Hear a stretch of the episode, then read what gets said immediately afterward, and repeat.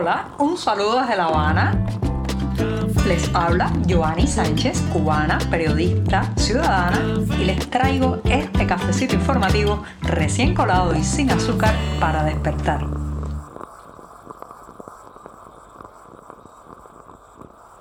Mitad de la semana informativa, día ombligo, día puente, día bisagra, este miércoles que además es el último día de este mes el primero del año. Estamos viviendo el 31 de enero de 2024, una jornada todavía invernal bastante fresca aquí en la capital cubana. Hay que abrigarse y protegerse bastante de la brisa y de las temperaturas más bajas. Y yo tengo un café servido todavía caliente para darme el primer sorbito del día. Así que voy con este buchito mañanero imprescindible cuando se está en mitad de la semana informativa.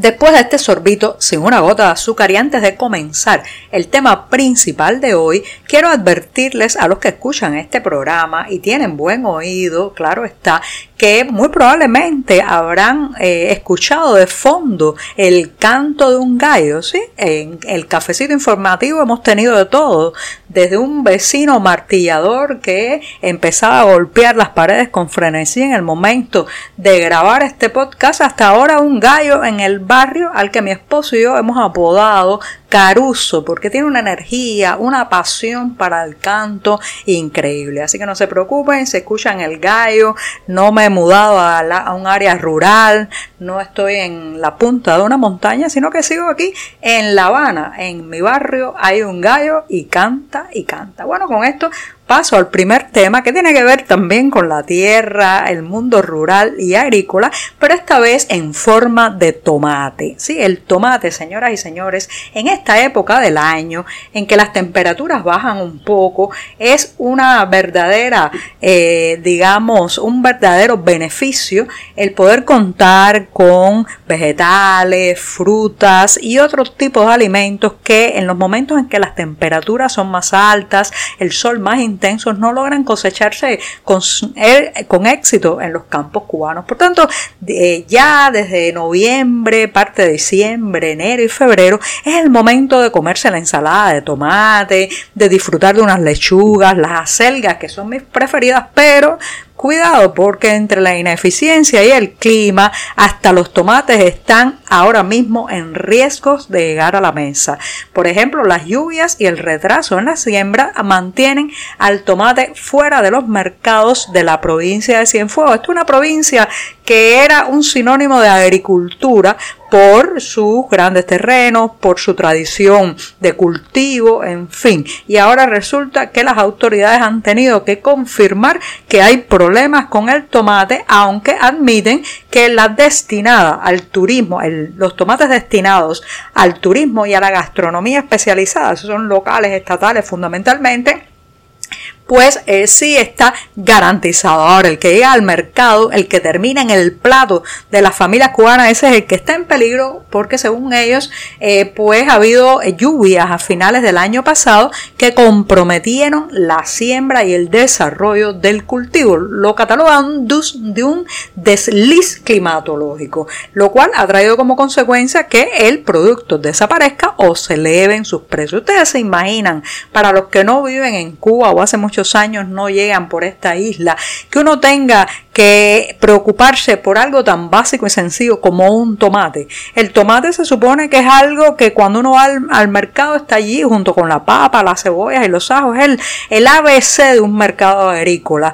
Bueno, pues simplemente esto no ocurre en Cuba y ahora el, eh, tomate se ha convertido en un, eh, un objeto del deseo, una, un objetivo por el que hay que salir a caminar largas distancias, a acumular bastante dinero para poder darse el lujo de comerse una ensalada de tomate. ¿Qué trae esto como consecuencia? La subida de muchos otros alimentos que llevan incluido tomates, salsa de tomate, las ensaladas en los restaurantes hoy también llamados paladares privadas. En fin, el tomate arrastra consigo a muchos otros indicadores de los precios gastronómicos y culinarios en este caso. Y todo, todo porque un desliz climatológico, dicen, dicen las autoridades agrícolas, nos arrebató el tomate de nuestras mesas.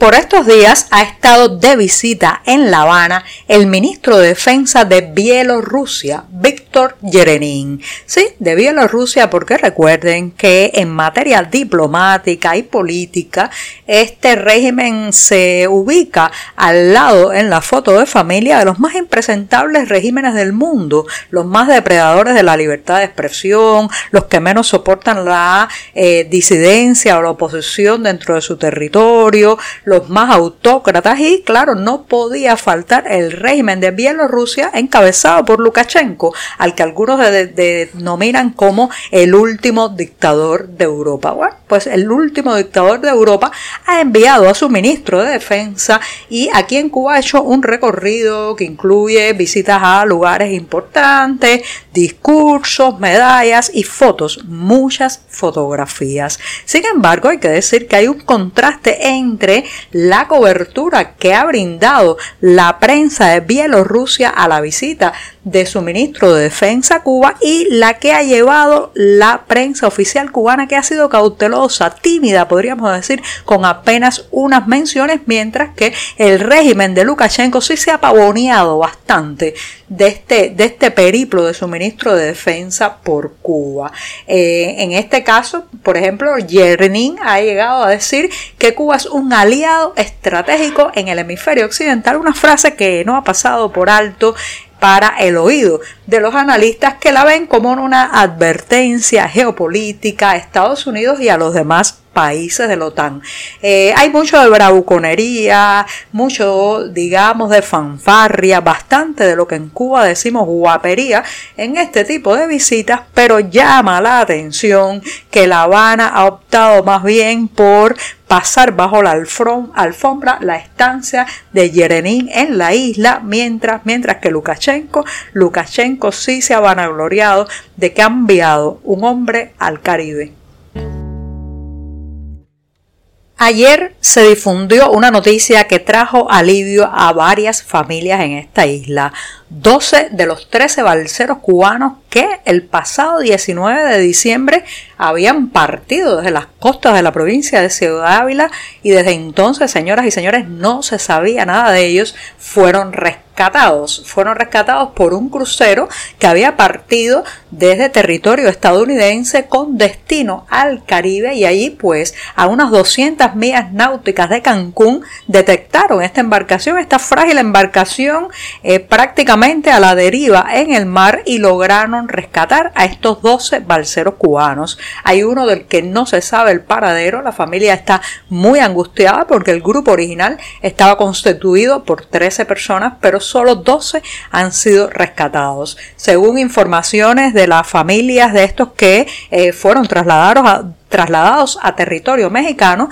Algunos se encuentran deshidratados, están recibiendo atención médica y ahora la pregunta es si podrán quedarse en México, tramitar quizás algún tipo de permiso de refugio, seguir rumbo a la frontera sur con Estados Unidos o serán devueltos a la isla.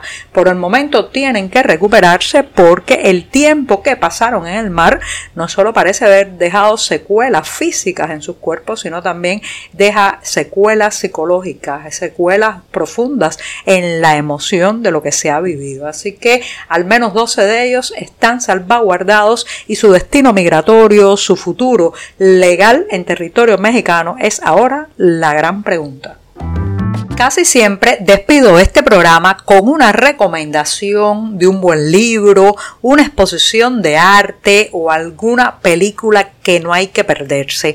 Pero hoy será una eh, recomendación muy peculiar porque voy a anunciar un documental que se estará presentando el próximo 24 de febrero al mediodía en la sala experimental del Teatro Zorrilla, esto es en Valladolid, España, y que tiene como centro la historia de una ferretería, ¿sí? La ferretería más importante de La Habana. Muchos que han vivido aquí en la capital cubana saben de qué hablo. Estoy eh, haciendo una referencia a la ferretería de la calle Reina, que aunque ahora se conoce con un nuevo nombre oficialmente como la cubana, pues todos le seguimos diciendo su denominación original. Ese mismo, Feito y Cabezón, la ferretería de Feito y Cabezón. Este documental que lleva por título Cabezones, pues cuenta en la voz de alguno de sus descendientes el extraordinario ascenso, recorrido profesional y vital de Nicolás Cabezón, un niño pobre de la posguerra que terminó nada más y nada menos que siendo el fundador de esta ferretería, la más importante de toda Cuba. Es más que eso, es la historia además de un negocio familiar y un crudo relato de la emigración y el exilio. Así que ya saben, el 24 de febrero a mediodía en Valladolid, España, se presenta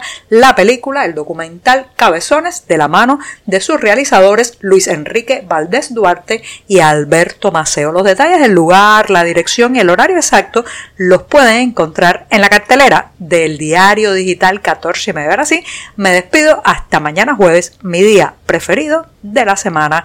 Muchas gracias. Por hoy es todo. Te espero mañana a la misma hora. Síguenos en 14medio.com. También estamos en Facebook, Twitter, Instagram y en tu WhatsApp. No olvides, claro está, compartir nuestro cafecito informativo con tus amigos.